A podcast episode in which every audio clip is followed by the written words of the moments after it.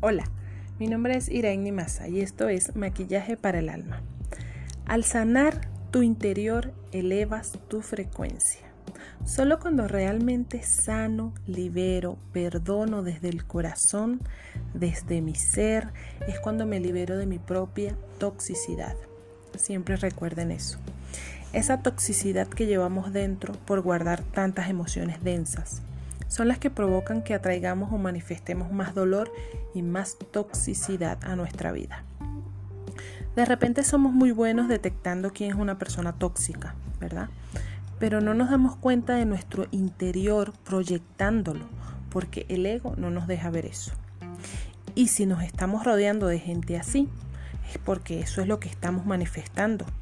Procura estar en paz contigo mismo, perdonarte y vibrar desde el amor para que comiences a manifestar todo lo bueno y maravilloso que viene hacia ti. Un abrazo de luz. Que tengas excelente día.